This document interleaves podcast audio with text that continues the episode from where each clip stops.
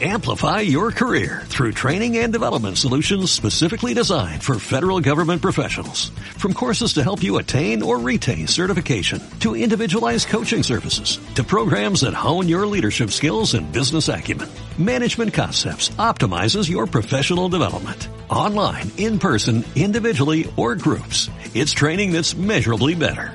Learn more at managementconcepts.com. That's managementconcepts.com. Escoltes, un programa de la xarxa d'emissores municipals valencianes.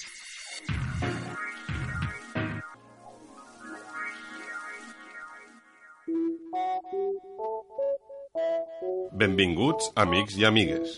Són sempre comprensibles els comportaments dels ecologistes i els de les administracions? Fem les coses tal com volem fer-les o ens deixem portar per les tendències? I si ens paréssim a pensar en la petjada ecològica que deixem al nostre pas? Així comença Via Verda, un camí cap a la sostenibilitat. Un programa per involucrar-nos en les bones pràctiques sobre medi ambient. Amb Irene Ferrer.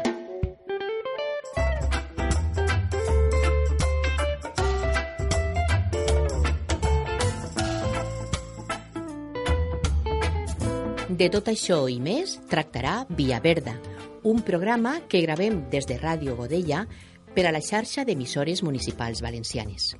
Amb Jordi Coll a la part tècnica intentarem explicar els canvis de vida en aquest segle XXI. Aquest és un programa per persones que un dia vam decidir caminar per la Via Verda.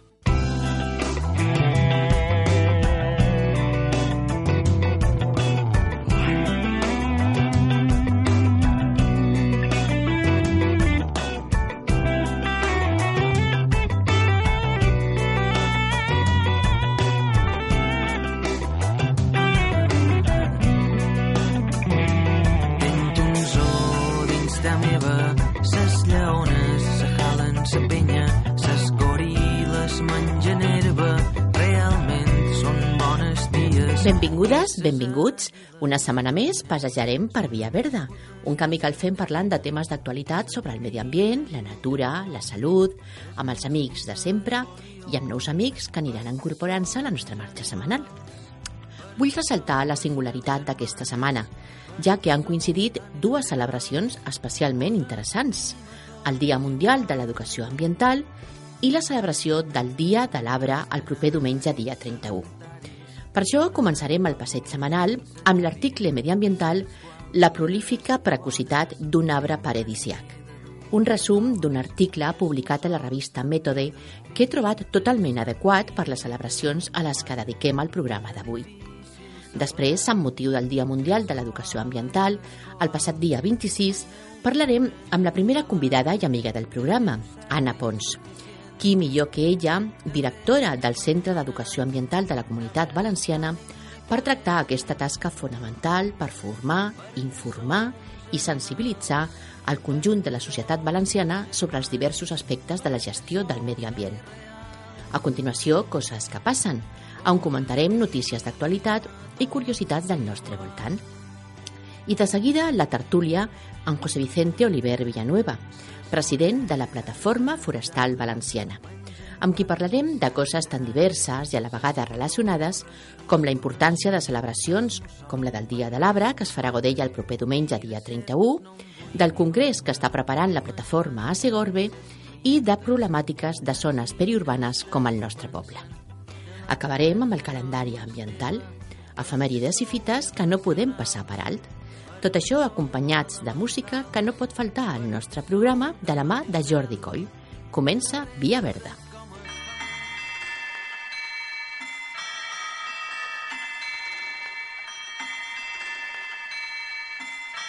L'article mediambiental d'avui, la prolífica precocitat d'un arbre paradisiac. A pocs dies de celebrar aquí a Godella el Dia de l'Arbre, vull resumir un article publicat a la revista Mètode, escrit per Anna Delia Gisbert Climent, Esteve Soler López i Daniel Climent Giner, sobre una espècie d'arbre que ells han definit com paradisiac. L'article comença invitant-nos a fer un exercici d'imaginació. Imaginem que poguérem dissenyar un arbre per a un paradís. El faríem fruiter i alhora ornamental. Capaç de créixer de pinyol, fàcil d'empaltar i que ben pronte donarà fruits fàcils de collir, de pelar i menjar. Fruits de textura agradable i que saciaran alhora la fam i la set, fàcils de digerir, no massa calòrics, amb un punt àcid per estimular la salivació, pobres en sodi i rics en potassi, en calci, fòsfor, magnesi i ferro, diurètics i reguladors del trànsit intestinal i conservables amb almíbar o en forma de licor. Ja posats a imaginar que l'arbre fora longeu, poc exigent i adaptable a diferents tipus de sol i de clima, procliu a generar noves varietats per mutacions o per creuament, i que no embrutarà perquè els fruits sobrants se'ls emportaren els pardals i perquè les fulles que encatifaren el sol s'hi reincorporaran com a adob.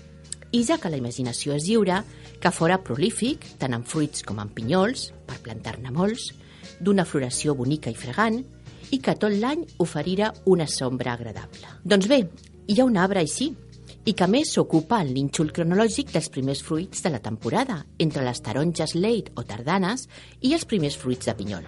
En fi, paradisiac.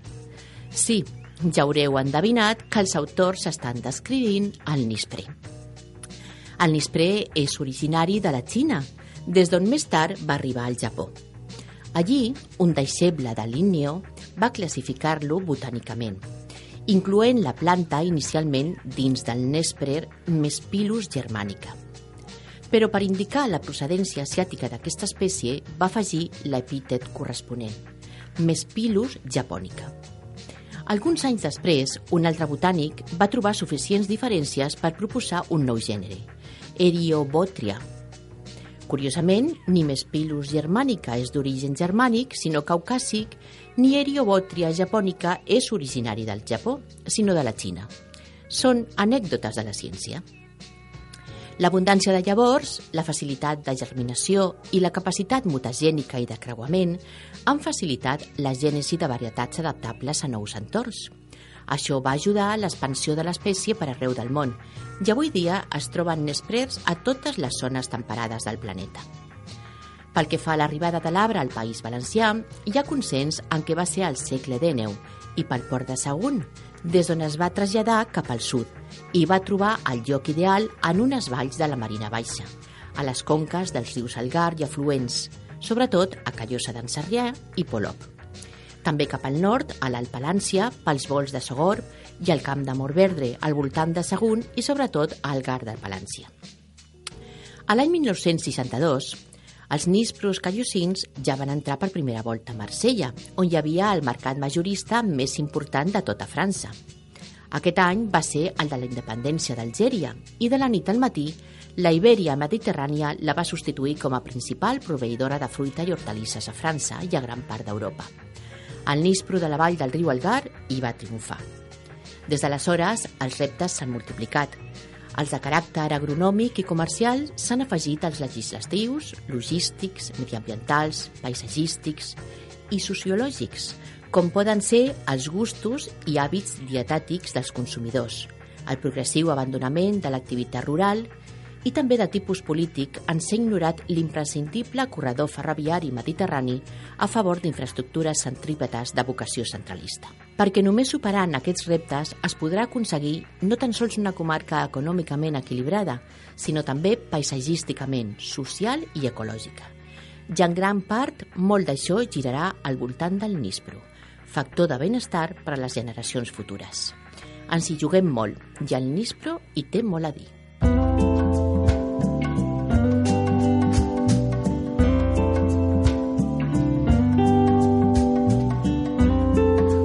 Shines through the window. There's nothing I can do.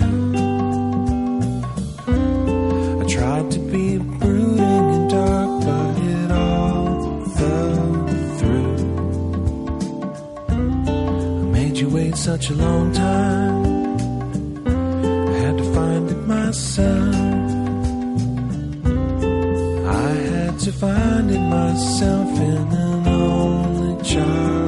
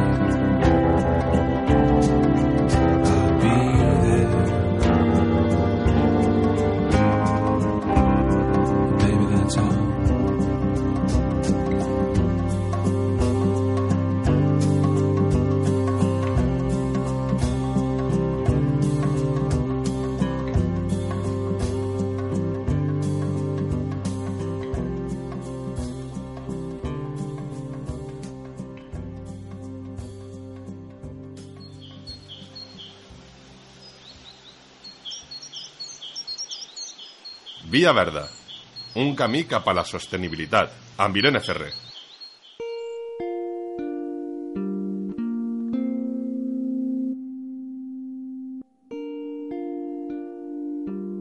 Continuem la marxa i se n'anem fins a l'alqueria dels Frares, a Sagunt, per parlar amb la primera convidada del programa, Anna Pons. Anna és la directora del Centre d'Educació Ambiental de la Comunitat Valenciana, el CEA, centre de referència per formar, informar i sensibilitzar el conjunt de la societat valenciana sobre els diversos aspectes de la gestió del medi ambient. Benvinguda de nou a Via Verda, Anna. Hola, bon dia. Per començar, volia que, em fessis, que ens fessis, en general, una idea de què és el CEA. Situa'ns en l'ambient del centre. Mira, el Centre d'Educació Ambiental és, com tu acabes de dir, el, el centre de referència en educació per a la sostenibilitat a la comunitat autònoma i estem en una antiga alqueria del segle XVII que està emplaçada junt a la Marjal dels Moros en el terme municipal de Sagunt, en realitat molt pròxim ja al terme municipal també de, de, de uh, Puçol. I estem en esta alqueria del segle XVII que es va rehabilitar en el seu moment com a centre d'educació ambiental ja, és una casona com, eh, com eren tradicionalment les alqueries de, de la zona de l'Horta, de, de tot el litoral mediterrani, i a més de la casa tenim els terrenys que envolten l'alqueria, pues, aproximadament unes 14 hectàrees de superfície que en els seus orígens eren d'horta, orígens es refereix quan, quan la Generalitat es va quedar l'alqueria, eren Mhm. d'horta, on i es habilitarem en, en jardins i, uh, i un hort i altres tipus de, de diguem-ne, de- d'ecosistemes per tal de mostrar als visitants i a la població en general, eh, a la població valenciana en general, els diferents ecosistemes del litoral valencià.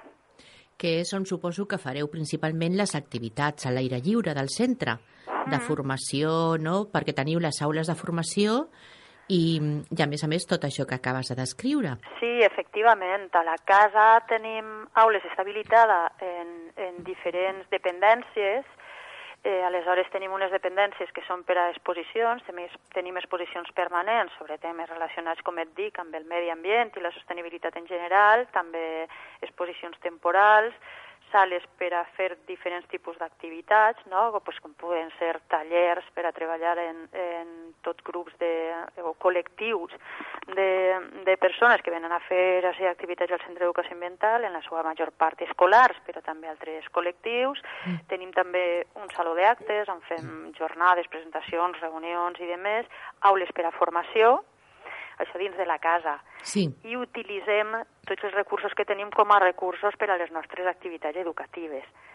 Aleshores, la casa es va habilitar, com et dic, a partir del que era l'alqueria tradicional, amb totes aquestes dependències, i tot el que alberga la casa està equipada, doncs, per exemple, el que era antigament la, seua, la cuina de, de l'alqueria doncs, està habilitada en els elements que composaven antigament una cuina, i això ens permet treballar diferents eh, activitats amb, amb els visitants i tractem temes pues, relacionats, en, per exemple, en la biodiversitat agrícola o també en quines eren les fonts energètiques que s'utilitzaven per a cuinar antigament, no? on, per exemple, pues, no tenien batidores elèctriques, o no tenien un microones, o no tenien forns elèctrics, totes aquestes coses. No? Entonces, com, com es cuinava antigament, com es feia la vida en les cases antigament, quan les fonts energètiques eren completament diferents a les que tenim avui en dia. sí, Eh, perquè... Sí, digues, digues.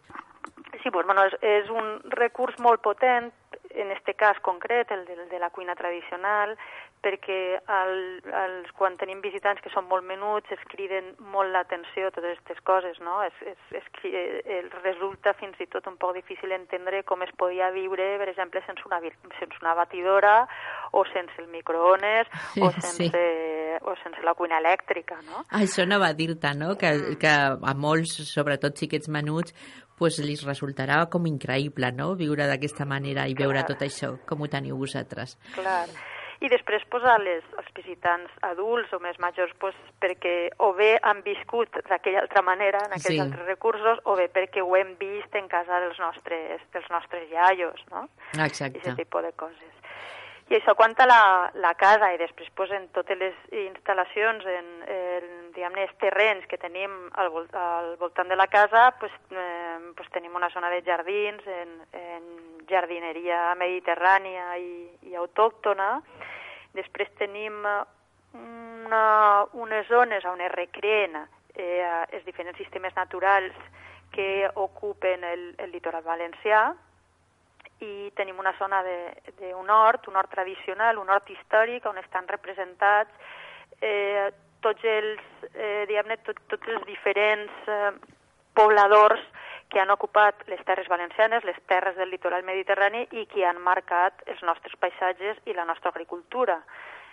Aleshores, l'hort històric està partit en quatre parts, una d'elles dedicada a l'hort romà, una altra a l'hort àrab, l'altra a l'hort eh, després del, del descobriment de- d'Amèrica i, finalment, l'altra quadrícula dedicada a, a l'agricultura en l'actualitat.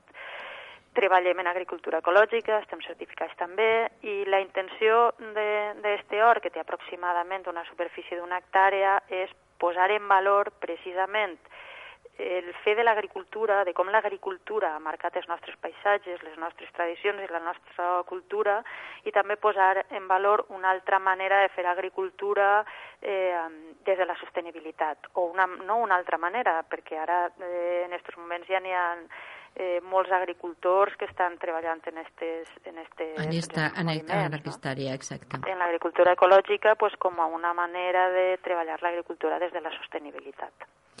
I és un lloc que podem visitar, el CEA? Sí, sí, el, el, per suposat, el Centre d'Educació Ambiental és, és un centre públic, està obert eh, cada dia des de les 9 del matí fins a les 4 de la vesprada, sol és que els caps de setmana està tancat, està tancat per una Mm. qüestió pressupostària, fins a fa 5 o 6 anys el, el centre obria també tots els caps de setmana, però per qüestions de retalls eh, econòmics pues, eh, ens van veure obligats a tancar i de moment pues, encara no hem pogut recuperar aquests horaris no? més Sí. extensos per tota la població. Sí, jo recordo que quan vaig estar, precisament era, em sembla, un dia de festa, que em va xocar molt, no?, com estava la situació de, de l'alqueria tan a prop del mar, Mm. Eh? I, I després també mm, hi ha una, un, un aspecte que també és una miqueta... i Dius, bueno, com es pot mantindre aquesta alqueria, aquests horts, tot així tan, tan com, com abans, i en canvi eh, hi ha un polígon industrial molt a prop, Sí, no? sí, sí. El, És una cosa també que dius, mira com sí que es pot mantindre, no?, les dues opcions. Sí, mira, eh, l'alqueria era una de les tres alqueries que hi ha per esta zona. Mm. Està l'alqueria dels Frares i altres dos, alqueries que en aquests moments estan ruïnoses, que estan molt al prop d'esta d'esta alqueria. La Generalitat en el seu moment va optar per recuperar aquesta alqueria, rehabilitar-la com a centre i el que ens envoltava era, per un costat, la part entre, entre l'alqueria i la mar, que és la zona de la Marjal, Sí. eh, de la Marjal de, dels Moros, que és una zona humida que està dintre de la xarxa Natura 2000, que és una xarxa de, per a la conservació del medi natural d'interès europeu, i després en, en la resta del territori estan rodejats per zones agrícoles. Eh, la Generalitat pues, farà, pues, no sé si aproximadament 10 o, o 15 anys, no sé exactament quan va, en, en quin any va ser, va projectar iniciar, fer la primera fase del que pretenia ser un parc empresarial molt més gran del que és en aquests moments i va dedicar una bona superfície del terreny que, que ens separa de la carretera de Puçol al Port de Sagunt per a dedicar-lo a un parc empresarial, per Sagunt. Aleshores, tot allò està urbanitzat, com ha passat en molts altres parcs industrials, eh, han estat afectats per la, per la crisi. Hi ha únicament en aquests moments quatre empreses que, que han ocupat eh, part dels, dels solars en els que està organitzat i urbanitzat tot aquest parc empresarial. I eh, això és el que ara ens separa de la carretera i que tenim al costat eh, continuem funcionant eh, de la mateixa manera com a centre d'educació ambiental. El que passa és que el nostre entorn, diguem-ne, pues, que, que ha canviat. La Sí, nostra és- relació en el parc és pues, bueno, pues una, real, una, diguem una relació de, de veïnatge com, com podria ser en els, en els agricultors o com, com continua sent en els agricultors del voltant, no? però Clar. en aquest cas pues, és un parc empresarial. Sí, les coses han canviat, doncs s'han d'adaptar, no? En Jo volia també que parléssim de la celebració el passat dimarts del Dia Mundial de l'Educació Ambiental. Eh, Volia saber bueno, si vosaltres havíeu fet alguna activitat especial o, o bueno, com havíeu celebrat no, aquest dia. Mira, eh, el, efectivament, el dia 26 de gener se celebra el Dia Mundial de l'Educació Ambiental. És una data que s'està parlant d'aquesta efemèride des de fa pocs anys i nosaltres des del Centre d'Educació Ambiental com des d'altres institucions i equipaments en, ens hem sumat a organitzar activitats. També és de veres que que és una data que, com et comentava, no fa tants anys que, que s'està celebrant, que tampoc es, se sap en seguretat quin és l'origen, sembla que ens remontem a quan en 1975, o sigui que t'estic parlant de ja fa... Ja fa, ja fa uns quants anys, uns sí? quants anys, sí. eh, es va, eh, es va aprovar o posar en marxa un programa internacional d'educació ambiental per primera vegada i aleshores per, per recuperar eh, aquest interès pues, això es va fer en el mes de gener de 1975, Mm. no sé si concretament va coincidir en la data del 26 de gener o, o no va coincidir, però es va decidir per tal de, de donar-li valor al Programa Internacional d'Educació Ambiental, aquell primer que, que es va posar en marxa, pues, celebrar a- aquesta activitat i reforçar tots els programes d'educació ambiental que es porten a terme des de, des de les institucions. No? Mm. En el nostre cas, nosaltres des del Centre d'Educació Ambiental funcionem en diferents programes temàtics, això ens va bé per a poder abordar tots els temes que treballem des de l'educació per a la sostenibilitat, que són molts, al fi i al cap, parlar de d'educació i parlar de, de medi ambient eh, engloba qualsevol tema. Me referís tant, per exemple, als temes Ja ho crec. relacionats amb conservació de la biodiversitat, com també de consum, de mobilitat i totes les qüestions que afecten a l'ús i aprofitament dels recursos naturals i també de les energies, no? No solament ús i aprofitament, sinó de la gestió de, de tots els residus que això pot comportar, no? entre altres també pues, residus sòlids, residus eh, mm, en le- en les aigües que s'han de tractar posteriorment o també de les, de les emissions de, dels gasos i concretament quan parlem d'emissions de gasos d'efecte hivernacle pues, tot el que això representa quant al canvi climàtic. Aleshores, totes aquestes qüestions que treballem des del Centre d'Educació Ambiental de cara, com tu deies al principi, de sensibilitzar a la població, Exacte. de formar i de capacitar-la per a aquesta manera d'actuar més en, en, en harmonia amb, amb el medi ambient, el medi natural i les necessitats de conservació del planeta, en definitiva, pues, eh, com et comentava, eh, treballar totes aquestes qüestions per a nosaltres és més operatiu treballar en, en diferents programes temàtics que tenim en un calendari, no? Clar. Aleshores, mm, coneixes també que el dia 31, o coneixeràs també que el dia 31 de gener celebrem a la Comunitat Valenciana el dia del, el dia de l'arbre. Efectivament, sí, eh, que ja ho estic jo mencionant aquí en el programa, perquè aquí a Godella també ho celebrem. Ah, molt bé, molt bé. S'unim, s'unim a, la, a aquesta iniciativa. Sí, sí, no, això al fi i al cap Són- és el millor, no? I és el que des del Centre d'Educació Ambiental ens, ens interessa i ens preocupem també perquè això sigui així, no? O sigui Clar. que les iniciatives no isquen exclusivament d'ací, perquè si no, no fem res, sinó Exacte. que les iniciatives d'educació per a la sostenibilitat el que interessaria és que eixiren de, de qualsevol estament i de qualsevol centre educatiu, no? Per tant, pues, aplaudís també que des de l'Ajuntament de Godella eh, tingueu, tingueu aquesta iniciativa, no? De, de posar en marxa un, una activitat, a més, este any aprofitem que el 31 de gener és diumenge, no? Sí, sí, I és sí. una de les qüestions. El dia 26 de, de gener, no, mm, en, concretament este any és, dim, és dimarts, va ser Sí, dimarts, sí. i, uh, i nosaltres pues, és una activitat que a través de les, nord de les nostres xarxes socials pues, eh, hem, que hem, hem anat citant i posant en valor.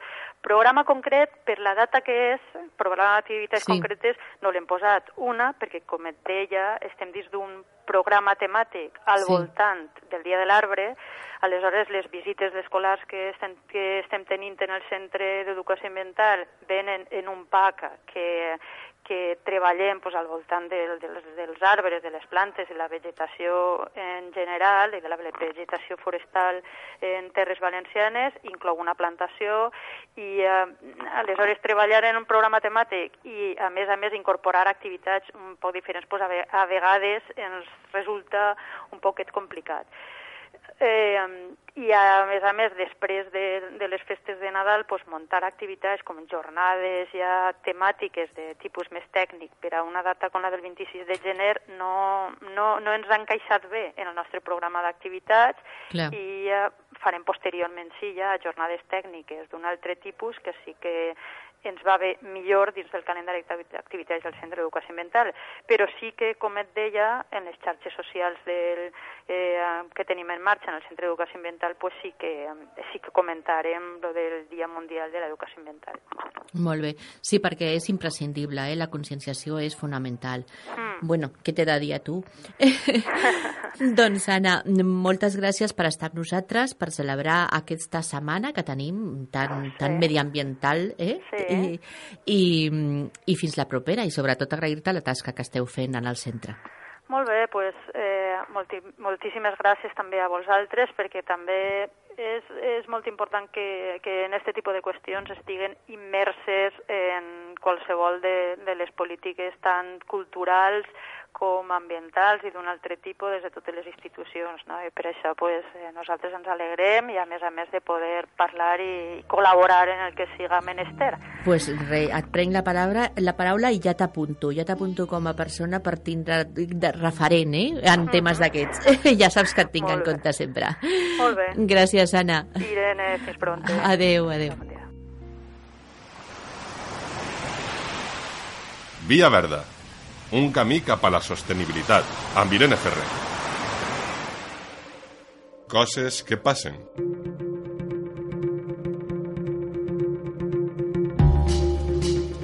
El virus Zika, que es transmet per un tipus de mosquit present a l'Àfrica tropical, sud-est asiàtic i Sud-amèrica, era desconegut per nosaltres fins que fa uns dies va saltar als mitjans informatius la notícia d'un parell de casos a Catalunya. Si bé el virus no produeix cap símptoma perillós en una persona sana, sembla ser, tot i que no està demostrat científicament, que els fills de dones que han patit el Zika durant l'embaràs neixen afectats per microcefàlia, una reducció anòmala del cervell que dona lloc a greus malalties neurològiques.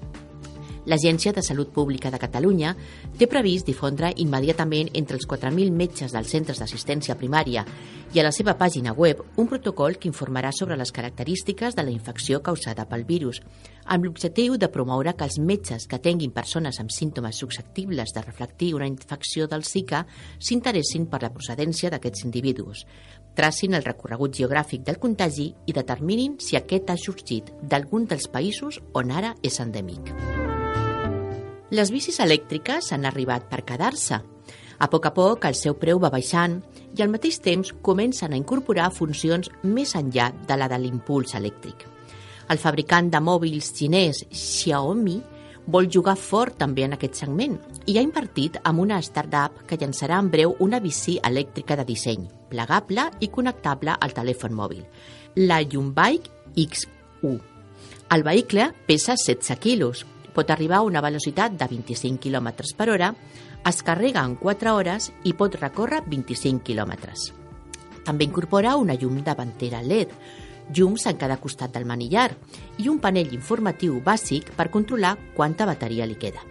A més, els llums de fre són intel·ligents i s'encendran quan l'usuari redueixi la velocitat automàticament. No obstant això, aquesta bici incorpora un altre element diferenciador, una base perquè els usuaris col·loquin els seus telèfons mòbils amb una APP específica per a la bici que tindrà funcions d'informació constant de l'estat de la via, velocitat, quilòmetres recorreguts, informació meteorològica, mapes i la funció GPS. La bici Yumbike X1 es podrà reservar a partir de l'1 de novembre només a la Xina, al preu d'uns 700 euros al canvi actual. La setmana passada, a l'Hospital de la ciutat francesa de Rennes va anunciar la mort d'una de les sis persones ingressades a causa d'un assaig clínic d'un fàrmac per tractar l'ansietat i els problemes motors relacionats amb el Parkinson i el dolor en persones amb càncer. Segons els experts, els assajos clínics estan sotmesos a estrictes regulacions que tracten de seguir descobrint nous fàrmacs amb els quals combatre malalties reduint al màxim els riscos. No obstant això, com es va comprovar la setmana passada a França, el risc no es pot eliminar del tot. Per ara no s'ha fet pública la identitat de la molècula que va provocar l'accident, encara que se sap que produeix una acumulació en el cos d'endocannabinoides, unes substàncies que activen els mateixos receptors neuronals que el cannabis.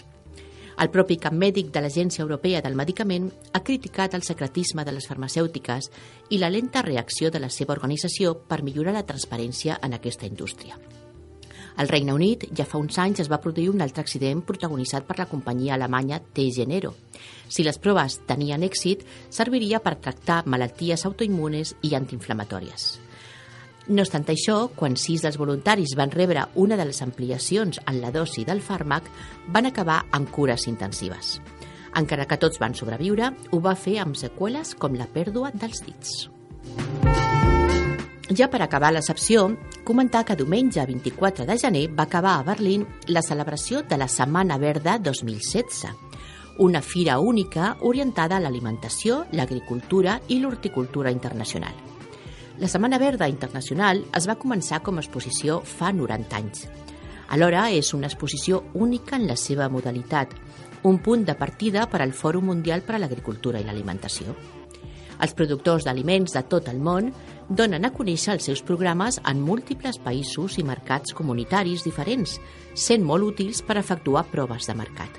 Seguint la tendència del consum, la referència regional ocupa un lloc cada vegada més important en aquesta fira. Durant la seva celebració també tenen lloc conferències i col·loquis on es tracten temes tan importants com els recursos renovables, els productes orgànics o l'aprofitament de les àrees rurals. Spun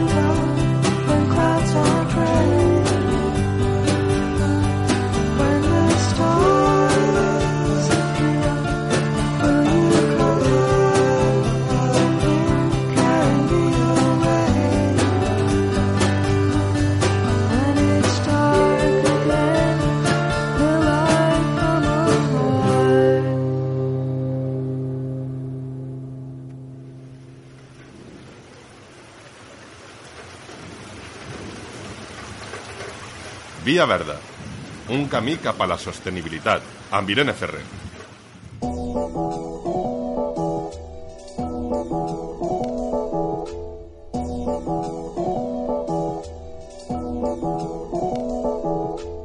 Entrem ja al bloc de tertúlia que ens dona l'oportunitat de conversar de manera informal amb convidats especials.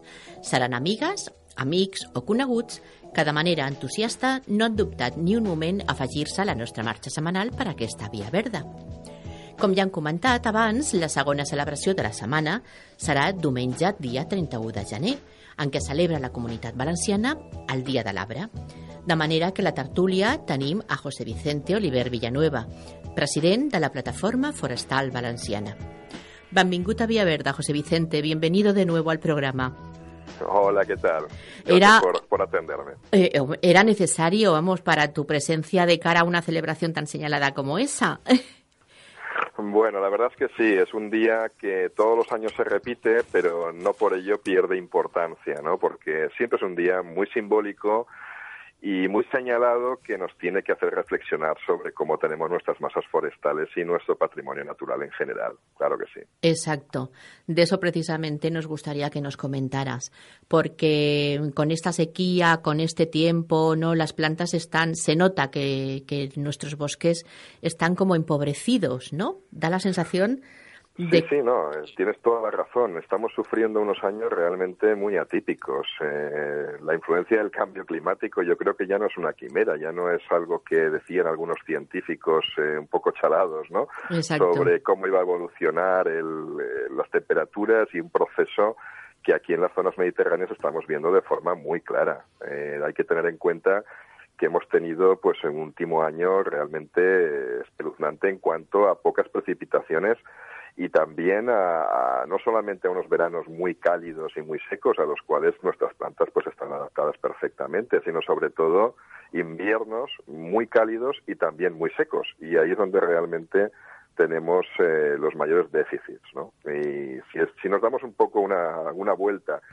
no solamente por las zonas de montaña alta, sino las zonas de media montaña de, de las tres provincias, tanto de Alicante, de Castellón como de Valencia. Y si aquí en Valencia nos damos una vuelta por Espadán o por la Calderona, vamos a ver clarísimamente cuáles son los efectos de la sequía, efectos pues pues devastadores, Eh, muchísimos pinos eh, afectados por, por plagas, fundamentalmente del barrenador, el famoso tomicus, el, pero también el Tomicus también ahora, sí, sí, pero también este año, y lo estamos viendo, el tema de la procesionaria, ¿no? Sí. Algo que, que normalmente siempre hemos tenido, pero con inviernos muy, muy fríos, ¿no? Inviernos fríos, normales, siempre se ha regulado de forma natural. Actualmente, pues, la plaga se está extendiendo, pues, por eso, porque han tenido realmente todas las condiciones para, para poderse para poderse multiplicar y afectan obviamente a árboles ya muy debilitados por el tema de, la sequía. ¿no?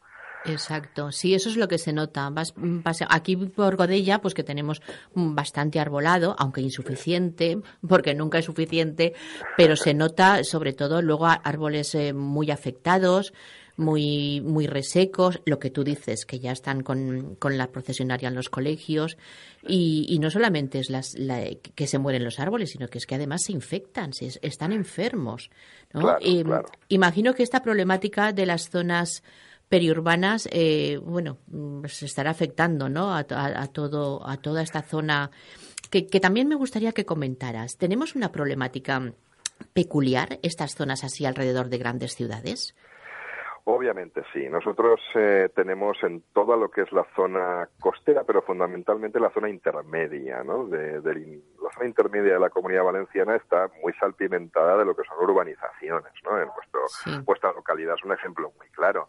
Y tenemos una muchísimos kilómetros, porque son kilómetros de, de interfaz urbano-forestal. Interfaz, o sea, una zona entre lo que son las construcciones y lo que es la, la zona boscosa.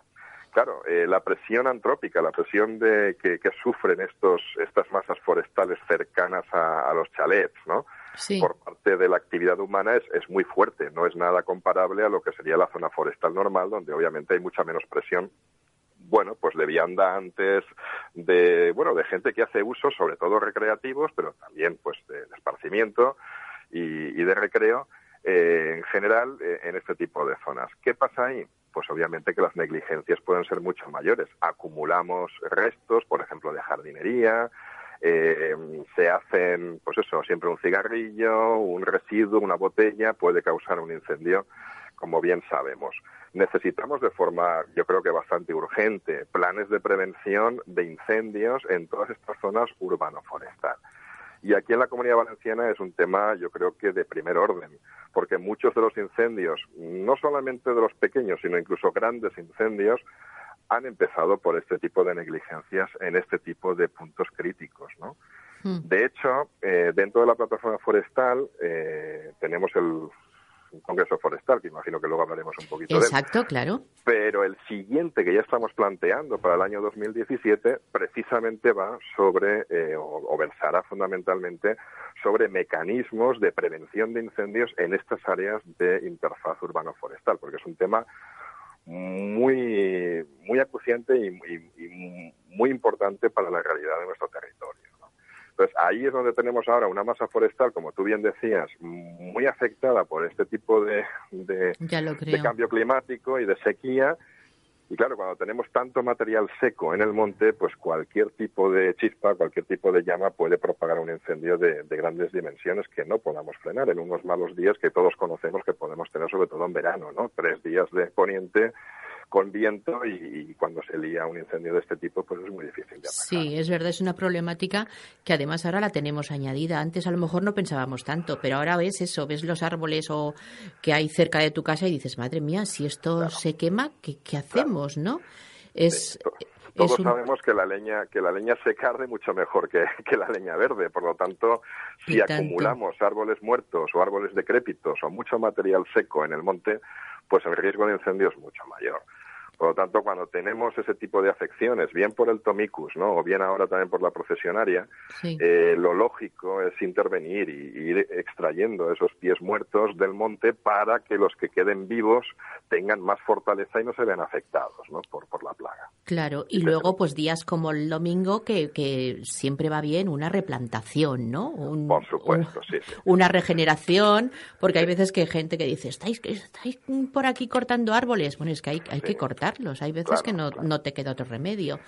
Claro, sí, porque realmente la vegetación nuestra tiene una capacidad de regeneración natural muy buena. Siempre nuestro monte mediterráneo está muy adaptado a las condiciones eh, duras ¿no? de los veranos extremos Sí. y, y- y tampoco hace falta eh, grandes trabajos de repoblaciones porque nuestra, nuestras masas realmente se regeneran. Pero eh, si tenemos este tipo de problemas actuales de, de- de tener la masa tan débil, siempre es bueno ¿no? que en algunas zonas podamos repoblar. Y el Día del Árbol yo creo que es un ejemplo, no solamente por el, por el hecho de plantar los árboles y de contribuir a ese tipo de repoblaciones, sino fundamentalmente, yo creo que casi más importante, concienciar ¿no? a, la- a, la- a toda la gente y sobre todo a nuestros hijos, ¿no? a la gente joven ¿no? y a los niños, a que bueno, nuestro patrimonio natural está ahí, pero hay que cuidarlo, hay que gestionarlo, hay que cuidarlo porque lo que nosotros cuidemos hoy pues serán los que heredarán nuestras siguientes generaciones. Claro que sí, claro que sí. Ese es el mensaje que tenemos que,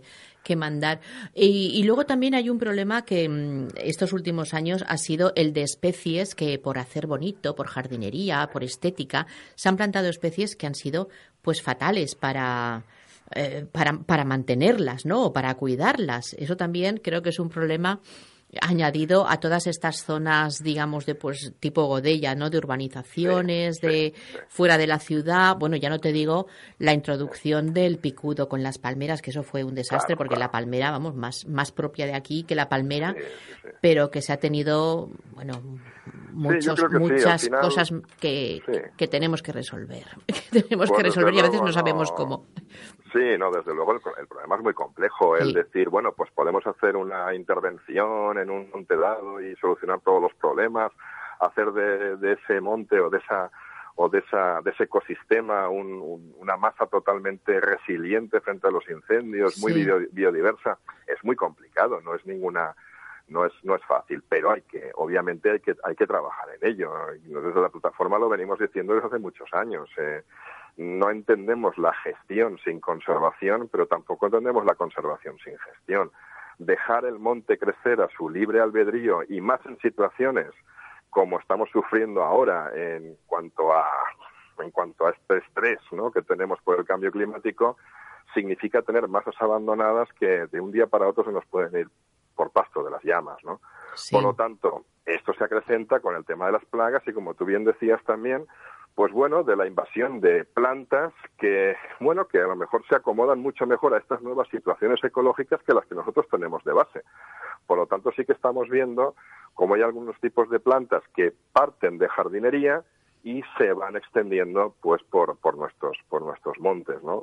Bueno, son plantas que que no son nuestras, que van invadiendo, que van quitando sitio a lo que es eh, las plantas autóctonas, pero que realmente están muy adaptadas al medio nuevo este que tenemos en el nuevo escenario del cambio climático. Exacto. Por lo tanto, pues bueno, hay que ir eh, combatiéndolas en los sitios donde se pueda combatirlas, pero los forestales siempre pensamos a muy largo plazo y, y- y Sí. bueno, en- también hace muchos años teníamos otras condiciones climáticas y teníamos otro tipo de especies. Es un ciclo muy dinámico. Lo que pasa es que, claro, para la sociedad normal ve cómo, cómo cambian unas plantas por otras en un ciclo muy corto, obviamente no, no es beneficioso, ¿no? Ni para el ecosistema ni tampoco para el propio paisajismo, ¿no? Para la percepción de esa masa que tiene pues el, el ciudadano normal, ¿no? Sí, porque además hay que tener en cuenta que la naturaleza son cambios, pero a largo plazo. No se puede conseguir una cosa pues en- eh, de un año para otro. Y, y ahora sí que me gustaría ya que nos hablaras de, de este congreso que estáis organizando para el mes que viene, si no me equivoco. Sí, bueno, después de la, de la primera experiencia que tuvimos con el primer Congreso Forestal Valenciano que hicimos en, en octubre del 2014 en Alcublas, que fue sobre precisamente tratamientos y regeneración post-incendio, ¿no? Sí. Al hilo de los dos grandes incendios ¿no? que, Que hubo, hubo, en, el, sí. en el verano del 2012, que arrasaron 50.000 hectáreas, ¿no? La, la última gran catástrofe que hemos tenido. Desde luego. Sí, a partir de ahí tuvimos, eh, yo creo que mucha resonancia, mucho éxito y el sector forestal lo acogió y el sector en general, eh, toda la sociedad lo acogió de una forma muy satisfactoria. Pues nos hemos planteado, pues sacando tiempo de donde hemos podido dentro de lo que son los que estamos eh, activamente participando en esta plataforma, eh, organizar el segundo Congreso Forestal Valenciano, que será en Segorbe eh, los días 27 y 28 de, de febrero. Eh, bueno, el tema que vamos a tratar desde el punto de vista de aportaciones científicas, técnicas y mesas de debate va a ser algo que creemos que es capital para poner en valor nuestro, nuestro patrimonio natural, que es los mecanismos de compensación de los servicios ambientales que prestan nuestros montes y que realmente, de los que realmente son beneficiarios a toda la sociedad, pero que no reporta ningún beneficio para el propio cuidado del monte. Y me explico, quizá... Ya, eh, Sí, quizá lo eso te iba a decir. A ver. Quizá lo más eh, plástico para que lo podamos entender o para que los radioentes lo puedan entender es, por ejemplo, el tema del agua. Eh, el 90% de la población en la comunidad valenciana vive en zonas bajas de costa, eh, prácticamente abocados a la costa, Mm. y disfrutan de un agua de calidad eh, suficiente, ¿no? Tanto para riego, para uso industrial y sobre todo para uso doméstico. El agua, ¿qué, qué vamos a decir? Es totalmente Sí. necesaria para nuestra vida si no tuviéramos montes que realmente captaran, percolaran, filtraran y mejoraran esa calidad del agua, no tendríamos agua de calidad. Alguien tiene que cuidar de esos montes para que ese agua tenga la calidad suficiente que es aprovechada por 5 millones de valencianos. eh, Ya está claro. castellaneses y alicantinos. Por lo tanto, mm, ¿cómo revertimos eh, esos pagos por servicios ambientales que el monte nos está dando? Pero también en la calidad del aire. Todos respiramos aire Sí. puro o queremos respirar aire puro que al fin y al cabo pues es filtrado por los montes o bien también en el tema de cambio climático que creo que es fundamental hoy en día con la captación de carbono por las masas arbóreas, por, por los bosques que al fin y al cabo son los principales sumideros o secuestradores de carbono para evitar ese tipo de emisiones. Es decir, todo eh, servicios ambientales que la sociedad disfruta, pero que nadie eh, paga por ellos.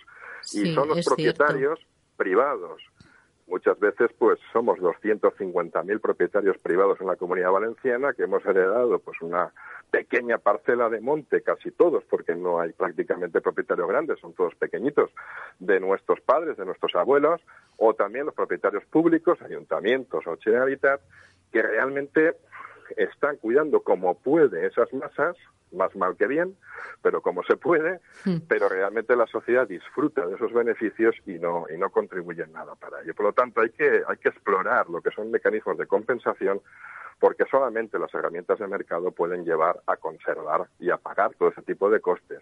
Con subvenciones públicas sabemos que, bueno, podemos paliar a corto plazo algún problema, pero no vamos a solucionar a largo plazo este, este círculo, ¿no? este balance que necesitamos. Claro.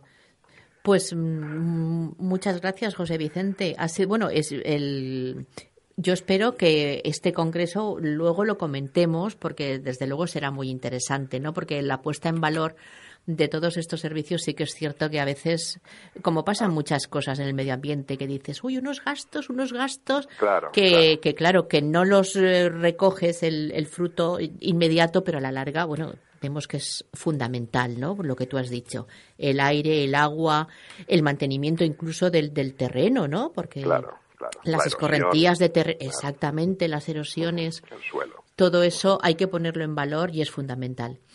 Pues mm, nada, quedamos así. Ya volvemos Sí, yo a ir en, otra ocasión. caso, sí, quisiera aprovechar para Dime, animar sí. también a los radioyentes que si quieren acercarse por Segorbe, Godella tampoco está tan lejos. Claro. Está, aunque Nada, en otra un- provincia, un tiene paseíto, una buena comunicación. ya lo Es creo. un paseíto y es una zona también muy interesante para si quieren consultar en la página web de la plataforma forestal, que es plataformaforestalvalenciana.org, eh, pueden directamente pues eh, acudir al Congreso y, tener información sobre los, las conclusiones y resultados que saquemos de estos debates. Estupendo, desde aquí lo recordaremos. Muchas gracias, José Vicente, por Muchas estar con nosotros de nuevo. Y un abrazo y hasta siempre. Igualmente.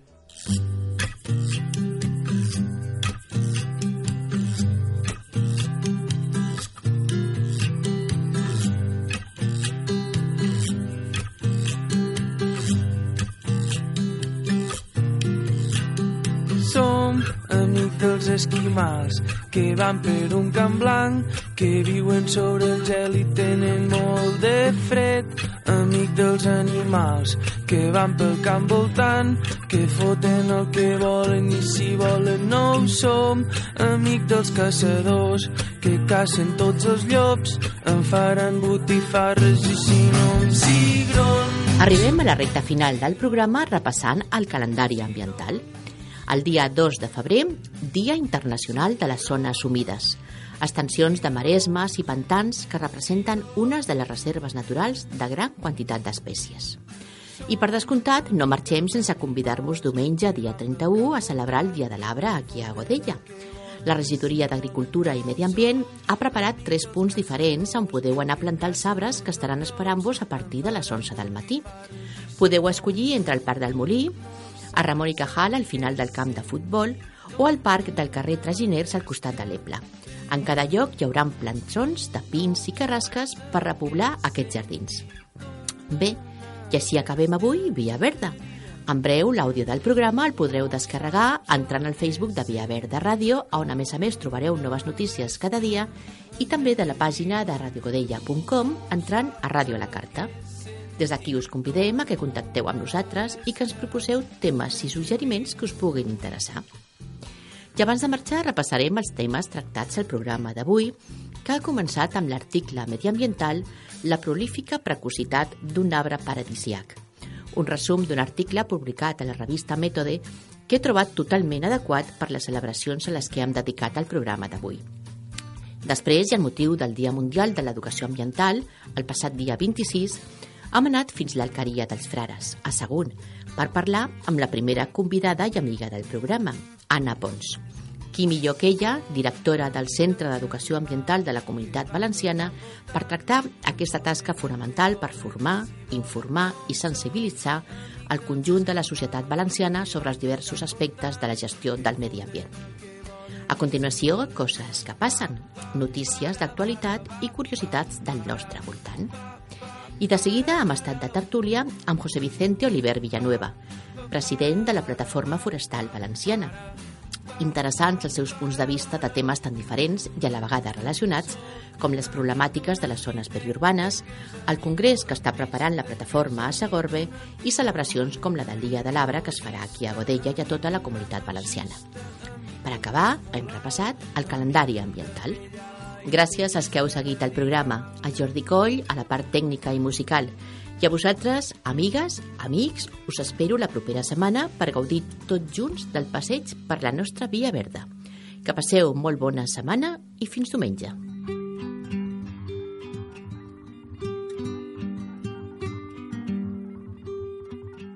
Escoltes, un programa de la xarxa d'emissores municipals valencianes.